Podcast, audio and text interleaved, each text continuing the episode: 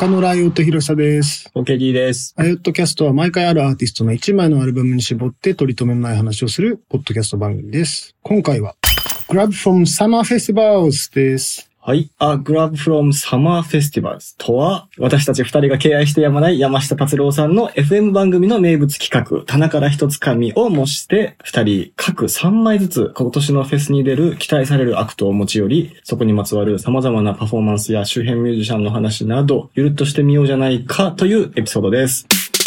はい。夏フェスシーズンがやってまいりました、ついに。はい。ねえ。そしてまあ今回一応ライオットキャスト30回記念なのかな？そうですね。っていうことなんで、はいまあフェス前の煽り的な感じでこれやったら面白いんじゃないかと。そうですね。まあ、あとね、やっぱ2年ぶり ?3 年ぶりぐらいな感じでね、いろんなフェスが、まあ、フジロックとかはね、やってたけど、そうですねなんか、やっとフェスシーズンが戻ってきたみたいな感じもあるし、確かに、まあ何より、その海外アクトがね、うんやっぱ来れるっていうのは相当久しぶ相当だよ。ね。もう今年もね、海外ではどんどんどんどんやってるけど、ちょうど直近で出たニュースで、その、チケットが売れないというフェスも結構出てる。もうだから、鉄板なコーチェラとか、アイナも早々にソールドアウトしてるけど、同じ会社がやってる別のフェスとかでも、もうなんかそこまでお金が、物価高だし。回ってないみたいな話もしてたよね。いろいろね、情勢も変わってきてるってことですね。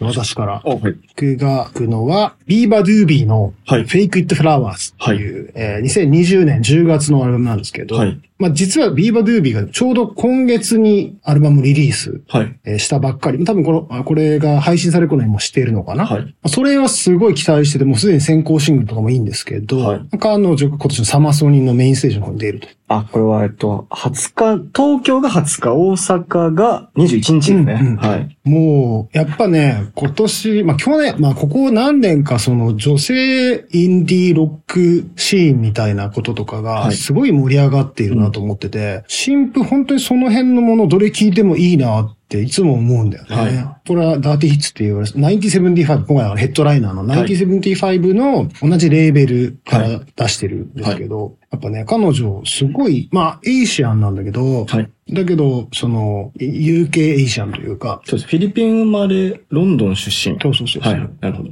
なんかね、この、この流れがすごい今、あの、少し潮流としてあって、うんうんで、まあその、同じレーベルなんで、1975とか、クライロっていう、あの、彼女も女性シンガーのサポートをやったりとかしてて、まあね、なかなかなんですよね。このアルバム。聞いたことあります？聞いたことないかも。あ、そう。やっぱね、いきなりちゃんとこう、あの、それこそ今、Y2K みたいなことで言っちゃうと、はい。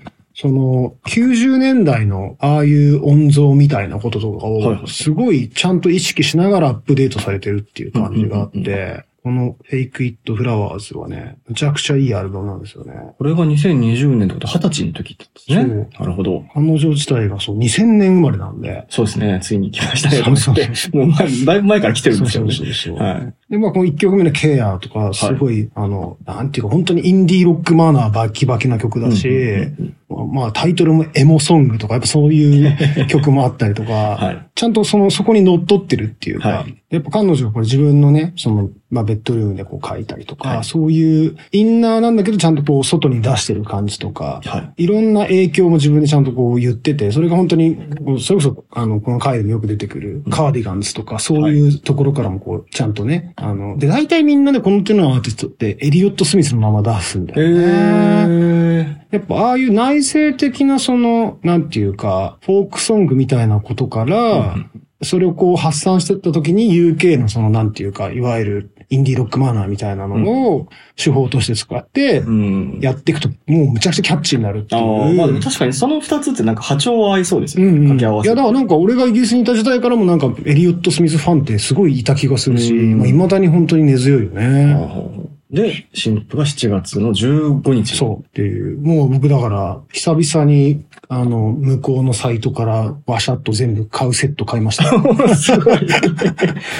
早く届かないかなって思うぐらい。ああ、それ楽しみですね。そうそう。やっぱ彼女はやっぱそのいろんなバンドとか、そのやっぱ90年代もね、ペイブメントとか、はい。マジースターとかそういう名前が出てくるぐらい、うんうんうん彼女の影響に挙げてるっていうのはすごいこう、ライオットキャスト向きなアクトなんじゃないかなと思っていて、もう新譜もすでにね、きあの、出てる曲、あ、先行シングルが。先行シングルはいとかもすごいいいので、これを聴いていただきたいなと。そしてリアルに見てもらえる人は見てもらいたいなと思ってるんですけど、したらじゃあ次私、はいじゃあその新婦控えてるシリーズで繋いでいこうかなと思うんですけど、もうご存知の方も多分多いと思うんですが、超有名アクト、カサビアンのフおァーストアルバムカサビアン。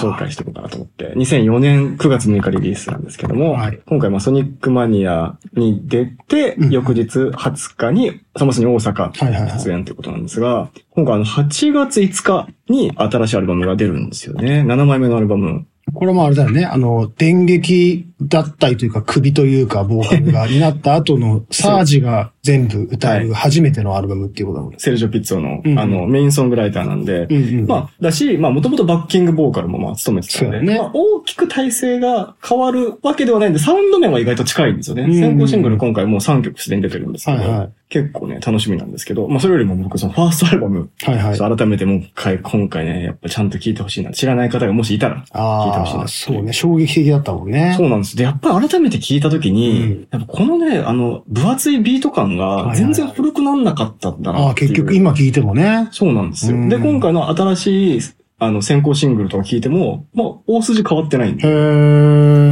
やっぱこういうことなんだなと思って。そのなんかあの、なんていうか、多重ビート感みたいな、ちょっとこう、それこそ、あの、ストーンローズっぽい、そのビート感みたいのに、まあ、音の厚さを乗っけてるというか、そうですね。サンプリング、ね。サンプリングしたビート感に近いものはちょっとありますよね。うんうんうんうんそうで、多分リード曲だとクラブフットとかになると思うんですけど、うんうんもう本当に中学校の時ドハマりして、はいはいで、高校の時にはブリッツにツアー行ったり、はいはいはいインターで横浜ブリッツの方に。はいはいはいはい。そう。多分プロデューサーのジム・アビスさんっていう人は、あの、アークティック・モンキーズあのファーストアルバムねやってる人みたいな。多分当時相当だから UK ロックの時代を作った方なんだろうな。そうだねっ。ていう、なんか僕の中でイメージあるんですけど、その割にだから全然やっぱ古くなんないのすごいなと思って、ね。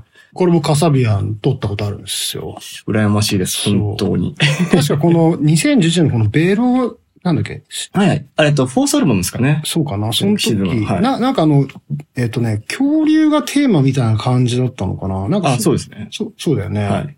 だからなんかあの、上野にある恐竜博物館で撮りましたね。おさあ、まあ二人だけ、そのサ,、はいサージと、まあその、あクビになっちゃった、あの、ボーカルの子とあと、はい。撮りましたね。サージはやっぱね、なんていうか、フロントマンじゃない、じゃない。一応。そうですね。でもやっぱフロントマン前としてるんだよね。かっこいいんだよね。そうなんですよね。なんかもう、結構なんかツインリードっていうイメージでしたよね。うんうんうんなんかステージ見てても。そうそうそうそう。だって、あれ他のドラムベースって変わってんだよね、途中で。あ、クリス・エドワーズあ、クリスエドワーズはずっといるんだ。そうっすねうん。そうそう。あ、で、そうかそうかね。クリス・エドワーズもバッキングボーカルを取るようになったっていう。ああ、そうそういう編成になってるんですね。ん。はい。そう、だからやっぱね、その2020年にトムがいなくなっちゃって、はいはい。まあどうなることかみたいな話はあったんですがう、ん結構多分ライブもちゃんと楽しめるんじゃないかなっていう気がすごいしてますよね。ね。はい。どのテンションで、しかもそのね、過去曲というか、今までの既存曲をどういうテンション感とかでこうやってくれるのかってのはすごい楽しみだよね、そう考えると、そうですね。でもなんか多分違和感なくなんかやってくれそうな気がしましたよ。先行シングル3曲聴く限りだと。うんうんうんうん。はい。俺は楽しみね。しかもソニックマニアだからね。ソニックマニアは確かまだチケットがあるはずなので。そう、確かにそうですね。僕は大阪にいるので見れません。ちょうど入れ替わりなんですそうなんだ私、はいえージャパニーズブレックファースト。あ、いいですね。えっ、と、フジロック3日目のグリーンステージ。はい。これもね、だから同じ流れなんですけど、先ほどビーバドゥービーと、彼女の場合はアメリカンで、はいえっとコリアンアメリカンかな、うんそうですねそう。の、えっ、と、ミシェル・ザウナーっていう女性のソロプロジェクト。うんうんうん最新アルバムはね、まさに、えっ、と、ジュビリーっていう、このアルバムがね、はい素晴らしくてですね。これアルバムはちゃんとグラミーのノミネもらってたりとかして。うん。彼女は若干、えっ、と、年的にはけ89年生まれ。あ、僕と近いんですうんね。うん。へーあの、一回一つバンドを組んでて、そこで一旦終わって、今のジャパニーズブレックファーストとしてっていうところで、もう3枚目が今回のジュビリーだったので、やっぱ3枚目なんですよね。海外のバンド、やっぱさ、俺らなんかね、これやってて紹介してて、3枚目でドーンと来る確かに。多い。がち。そう、はい。多いかなっていうのもあって、もともとその、えっ、と、リトルビッグリーグっていうバンドのボーカルをしてたんだけど、2014年にお母さんの癌が見つかり、故郷のオレゴンに帰って、そこで、まあ、ジャパニーズブレックファーストとして2枚アルバムを出して、で、20、これも1年にジュビリーが発表。はい。やっぱこう、すごいポップになってて、いろんなことを経て。で、やっぱその、彼女も、 Asian であるっていうことで、うんこれ今すごいムーブメントになってて、それの起源が実はカレン王ヤーヤヤーズ。そのアジア人のフロントウーマンみたいなうん人が、そのパブリックに出ることみたいなのが、すごい珍しいみたいな。で、それで、うん、本当カレン王を見て私もやろうと思ったぐらいな。それはね、ミシェル・ゾーナーとかも言うし、あと、ミツキとはい。か、結構いろんな、その、アジア系の、その、人はね、言うんだよね、みんな。うんで、まさにカレン王というか、ヤーヤーヤーズも何年ぶりかの新譜を今年出す予定だったはずなので、意外とだからそのムーブメントで、お互いフックアップしてこうツアー回ったりとかしてるので。そこもね、結構、なんていうか、一つのカルチャーとして、なんか成り立ってるなっていう。うんうんうん。そうですね。で、実際にアジア圏に、まあ、住んでるアーティストも含めて、なんか、そういう、サマソニとフジロックで今回、そういうアクトが本当に多いんで、そうだよね。結構そういう見方はできるかもしれないですうねん。そうそう。このアルバムでもその Be Sweet っていうすごはいいキャッチーな曲があったりとか、これも本当にインディーロックマナーにのっとった曲だし、あのライブ前も、なんかライブ映像だけなんだけど見たりとかしてもやっぱすごいいいなと思っていたので、で彼女はすごい多彩な人で、うん。彼女自体がそのエッセイとかその文才もあって、ちゃんとあの大学時代にそのクリエイティブライティングを習っていたから、はい文才がとてもあって、ほう。この2021年にこのクライムイン H マートっていうこの本を出してまして。ほうほうほう。まあ、お母さん、その癌になった話の前後の話を全部書いてるん。ですけど、で、それはなんかちゃんとこう、まあ H マートっていう多分向こうのあの、アジア食材を売ってるようはないところで、なんかまあそこでお母さんが作ってくれたご飯と絡めながら、なんか彼女のお母さんとの思い出を語るみたいな、久々に原書で、日本、まだ日本語訳出てないので、はい。先行して原書で買って読んだんですけど、すごい面白くて。え。ー。2014年にお母さんが亡くなって、で、えっと、今もバンドのメンバーになってる、えっと、ピーター君と結婚するぐらいのくだりまでの話なんで、はい。まあその、あ、メモワーって書いてあるけど、その、まあ割とその思い出の話、うん。これも映画化されることが決まっていて、うん。で、えっと、彼女が脚本にも携わるみたいな。じゃあ日本の役所を読むよりも先に映画化を僕見ることになりそうですか、ね。まあだから映画と同時にきっとそのや翻訳が出るみたいなのきっと、まあいわゆる戦略的にはあるんじゃないかなと思いつつ、はいそう、今絶賛多分プロダクション中なんじゃないかなとあ思ってあ、それは楽しみですね。そう。で、なんかね、あの、全然話、ライオットキャストっぽくないけど、あの、ここに出てくるご飯が美味しそうなんですよ。あのまあブレックファーストだけあって。そうそう、こう、なんかね、こ Korean cuisine な感じがすごいあって、いいですなんか僕的にはこれにそのレシピとかも乗っかってたら面白いんじゃないかと思っちゃうぐらいで。そうなんかこう、深夜食堂的なのの、なんかこう、もっと、あの、パーソナルなやつみたいな感じのイメージなんですけど、まあ、それとこのね、ジャパニーズブレックファースト、うんアルバムと、なんか、やっぱそういう悲しい経験をした後にポップに行くっていう素晴らしさみたいなのも、はいなんかあっていいなと思って、両方聞けて読めたりするかなっていう感じですね。ライブは楽しみすごい。ちょっと楽しみです。それはうんそうこの基本洋楽コンセプトのところで若干変化球なんですが、お2日目のフジロック、フィールドオブヘブンに出演する、京都ジャズセクステットフィーチャリング森山威男。おちょっとー。私、去年実はこの編成をですね、新木場スタジオコーストが閉まる直前に、うんうんうん。あの、東京クロスオーバージャズフェスティバルっていうところで、あの、お披露目ライブを見ましてですね、ね。めちゃくちゃ良かったんですよ。去年のもうベストアクトと言っても過言ではないぐらいのへもうめちゃめちゃ良くて、で今回それが、まあ、京都ジャズセクステットっていう、まあ、あの、沖野修也さんうんうんうんの率いるジャズユニットと、フィーチャリングして森山威男さんっていう、もう日本のジャズ界のもう超レジェンドドー。ラマー、うんうんうん。御年77歳へののフィーチャリングしたセットが、うんえー4月にアルバムを取りましてリリースしたんですよ。今年の4月に。だから今回このサクセッションっていうこの編成のアルバムをプレゼンしたいんですけー。ど、へこのアルバムを引っ提げて今回フジロックでおライブ披露目をするということー。で。あの、新木場で見た時もめちゃめちゃ良かったですけど、おそらく野外で見たらとんでもないことになるんじゃないか。と思っております。メンツはですね、あの、もう手だれも手だれで、もうトランペット、ルイケ新平さん、まあ星野源さんとか。はいはいはいはい。はい。テナーサックスが栗原武さんで、ソイルピンクセッション。うんうんうん。で、ピアノは平戸さんって、クシモード。まあ、いわゆるもうクラブジャズ界隈の、もうワールドツアーとかみんな回りまくってるみたいな。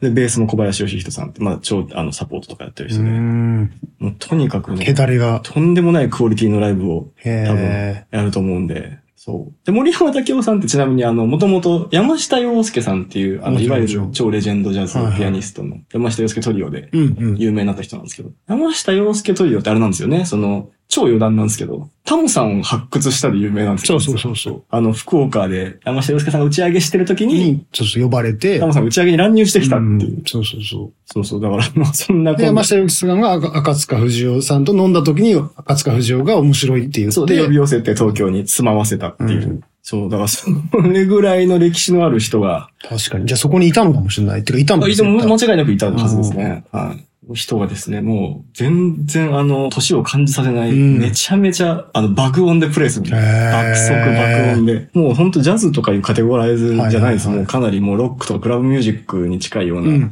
感じで楽しめると思うんで、これをね、ぜひね、あの、ジャズあんま、あの、詳しくないとか、なんかあんま、はいはい。あの、苦手っていう人も聞いてほしいなと思いますね。まあ、沖野さんはね、そういう、その、セレクトというか、そういうのも上手だしね。そうですね。そもそもなんか森山武夫さんがもともとなんかオリジナル曲をかつてあの若い頃レコーディングして出してたやつが、その回り回ってあのレアグルーヴじゃないですけど。あいわゆるねはいはいで、それをまあ、あの、沖野さんが発掘してよく DJ でかけてて、うんうんうんで、それ人気だったっていう下地もあるんですよね、実はねあ。そうなんだ。今回も森山さんのオリジナル曲が中心になって、レコへーーディングされてるんで。あ、じゃあそれを今の、まあ、音像というか、それでもうね。超手だれのミュージシャンたちがこう披露するっていう。素晴らしい。はい、これはぜひ見てほしいです。それこそ余談だけど、やっぱ山下洋介さんのエッセイも面白いからね。本当にあの、さっき本の話をしたからだけど。そうそう。なんかね、こう、本当に文文才が終わりになるから、うんうんこう、気軽に読めるというか。そうですね。まあ文化人ですからね。そうそう基本的にあの頃のミュージシャンっていうのは。。なんで、フジロックに電車で行く人はそれを読みながら、ジャパニーズブレックファーストとどっち読むかみたいな。そうそうそう。いいと思います。はい。じゃあ、私は、えっと、フジ二日目ホワイトステージ、はい。スネイルメイル。おもう中野さんはもう大好きです。もう大好きですね。まあ今日だから、実は女性ボーカルソロユニット縛りっていうああ、なるほど。そういう感じになってしまったんですけど、まあ、フジそうね、最新アルバム、えーバレンタインっていう、はい。もうこのアルバムは本当ね、1枚目ももう衝撃的に良かったんだけど、は少し暗いなと思ったところに、やはりね、まあ、彼女も失恋をして、はいで、満を持してこのバレンタインね、はい。いいアルバムなんですよね。僕も中野さん家でこれを聞いて、去年の割とベストいくつかのアルバムの中に入るぐらい気に入りました。これ、彼女は、えっ、と、99年生まれ。うん。リンジー・ジョーダンのソロプロジェクト。で、15歳で、まあ、まさかのもうライブはじ、スネイルメイルとして始めて。はい。で、2016年には EP、ハビット、メモマタドール。うんまあね、それこそ古くはソニックユースとか、はい。そういうマタドールからリリース。で、デビューアルバムラッシュ2018年。で、2000、あれ ?19 年かな？えっ、と、日本にも来てます、ライブ。えっと、WWW かな ?X かどっちか見に来ましたよ。いいですね。うん。行ったら、あの、シネマスタッフの辻とアートスクール木下力が来てます。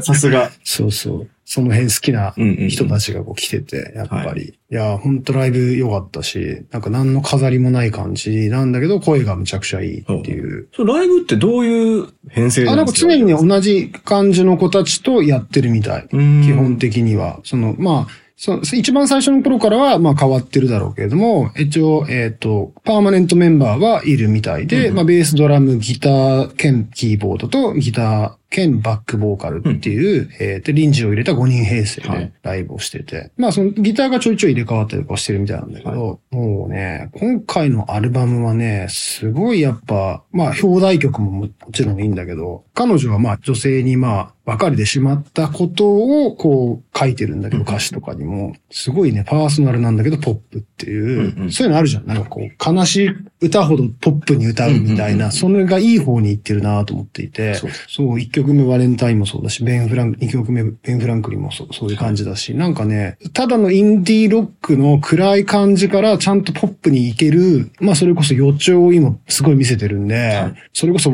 次3枚目とかなったらまたさらに化けちゃうんじゃないかと思うぐらいで、とやっぱその彼女もインディーシーンの中にいるんで、はい2017年のツアーとかだとガールプールとか、うんうんなんか、えーっと、ワクサチとか、あの辺と、をサポートしたりとかしてて、で、本当は2021年後半からツアーをやる予定だったけど、ポリープが見つかって今キャンセルしていて、すね。で、まあ、ここでだから結構満を持してうんうんな、なのかなと思って。単独公演今回ね、あの何も発表されてないんで、ちょっとどうなんだろうとは思ってはいるんだけど、まあ、富士のホワイトはい。僕のね、あそこで、そのちょっと前の音像だったら、ホワイトだとちょっと弱いかなと思うような、どっちかするとあの、レッドマーキーとかな音像だった人が、まあ今回、ホワイトっていうところで、どういうその、インディーロックを書き鳴らしてくれるのかなっていうのはすごいね、あの、楽しみなんだよね。そうですね。この3枚目跳ねる論で言うと、ここで見といたら後々自慢できる。できるできるできる。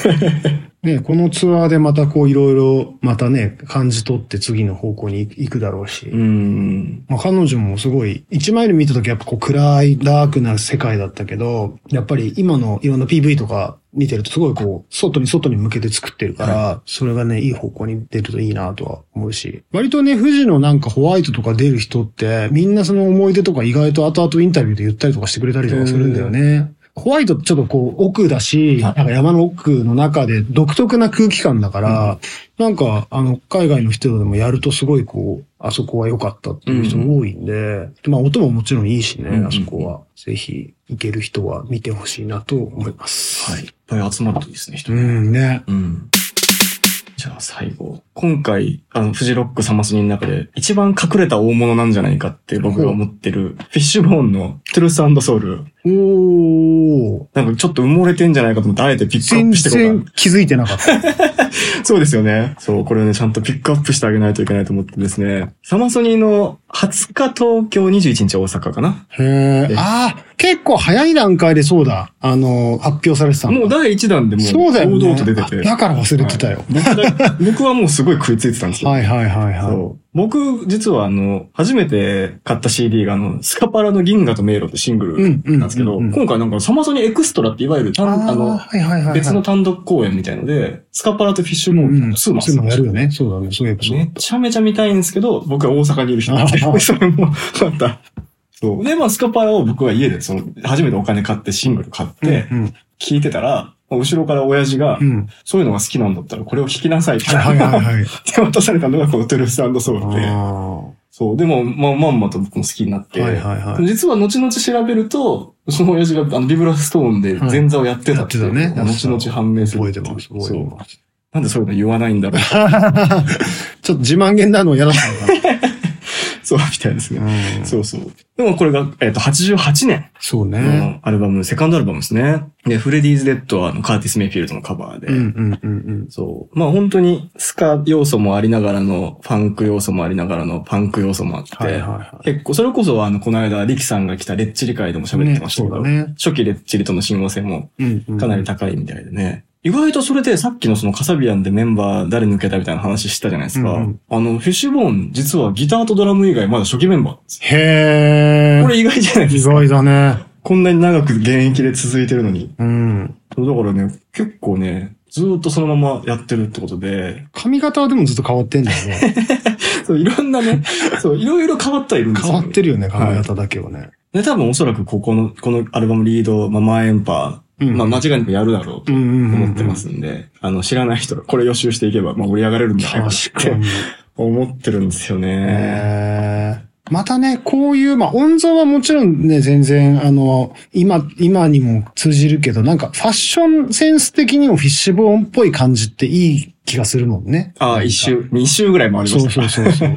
今の若い子はこういうの見て真似してそうみたいな感じもすごいね。うんうんうんこの88年のファッションセンスってありそうだし。うん。特に、あの、サウンド感で今ね、おっしゃってたサウンド感で言うと、僕がまさに親父から CD を受け取った頃では2000、中学生なんで2003、4、5とかその頃なんですけど、その頃に聞くと、やっぱこのドラムししかり、ビートのそのあれ、うんあの、うんミックスってうん、めちゃダセえなってうん思ってたんですけど、うんうんうん今意外といるよなってはいはいはい思はいう。やっぱり、こういう、ちょっとエフェクトがかかったギターの感じとか。はいはいはい。この80年代後半から90年代にかけてって、その、どういう風にリバーブと付き合っていくか、せめぎ合いだから、そうですね。なんか、その、かけちゃうとダサいけど、うんかけないとダサいみたいな、そのせめぎ合いをずっとやってるっていうさ、そうですね。うんこれはこれで、今の若い言葉を借りると、エモいみたいうんな、うんうん、ことである、あると思う。なること全然あると思うんでね。うんうんうんうん。まあ普通にね、ちょっとこう、なんだろう、どんな時だろう、掃除する時とかに聞いても全然、あの、フィッシュボーンもいい気はするんだけどね。まあ間違いないですね。テンポは基本早いですかそうそうそうそう。ら。はい。そう、だからね、改めてね、聞いてほしいなって思うんですよ。確かに。サマソニね。そう。ちょっとガラガラになるのだけは避けていただきたい。本当に。レジェンドなんで。そうだね。レデン、そうね。はい来なくなっちゃうからね。そうなんですよ、本当に。余裕ある方はね、ぜひ、そう、エビスガーデンホールのスカパラとツーマンも。見てほしいなって確かに。思いますよ。他にもし、なんかちゃちゃっと、この人面白いよっていうのがね、あれば。そうですね。結構その、僕がもう何回もこのライオットキャストでも喋ってますけど、その、アジアミュージック好きとしては今回、まず、あの、サマソニの初日と2日目の深夜、うん。またぐ深夜、あ、はいはいはい。1日目か2日目のチケットどっちか持ってれば入れる。イベントに今回、その僕、それこそ僕がタイでとか東京で飲んだりしてるプム君が、うん。プムビブリット君はいはい。出演したりとか、セソニョンも韓国の出ますし、あとフジロックにはあの、台湾のエレファントジム。はい、も出ますから、結構その辺は、 Asian breeze が。はい。いいよね、そういうのが。こう日本のね、そういう若手アクトも向こうに行ってやったりしたらいいだろうし、そういうのがこう、相互関係がうまくいくといいよね、そうですね。ここはその N とあと、やっぱサマソニに今回はあの、イージーライフっていうあね。、そうですね。そう。初来日なんでね、はいこれは。もう本当は見たいんだ。うんうんあとはまあ、リンダ・リンダズ。今はい話題のね、このアジアン混合だけど、US アクトですごい楽しみだし。あと、富士は、えっと、そこれも新報出すスーパーオーガニズムああ、はい。がまた来るんで、俺も前回単独やっぱ見たけど、さらになんか面白いことになってそうな気もするんで、うんこの辺要チェックかなと思ってます。今回のエピソードを聞いて、えー紹介した楽曲を改めて、または新たに興味を持った方は、Spotify と Apple Music のライオットキャストのプレイリストをぜひフォローしてみてください。お願いします。お願いします。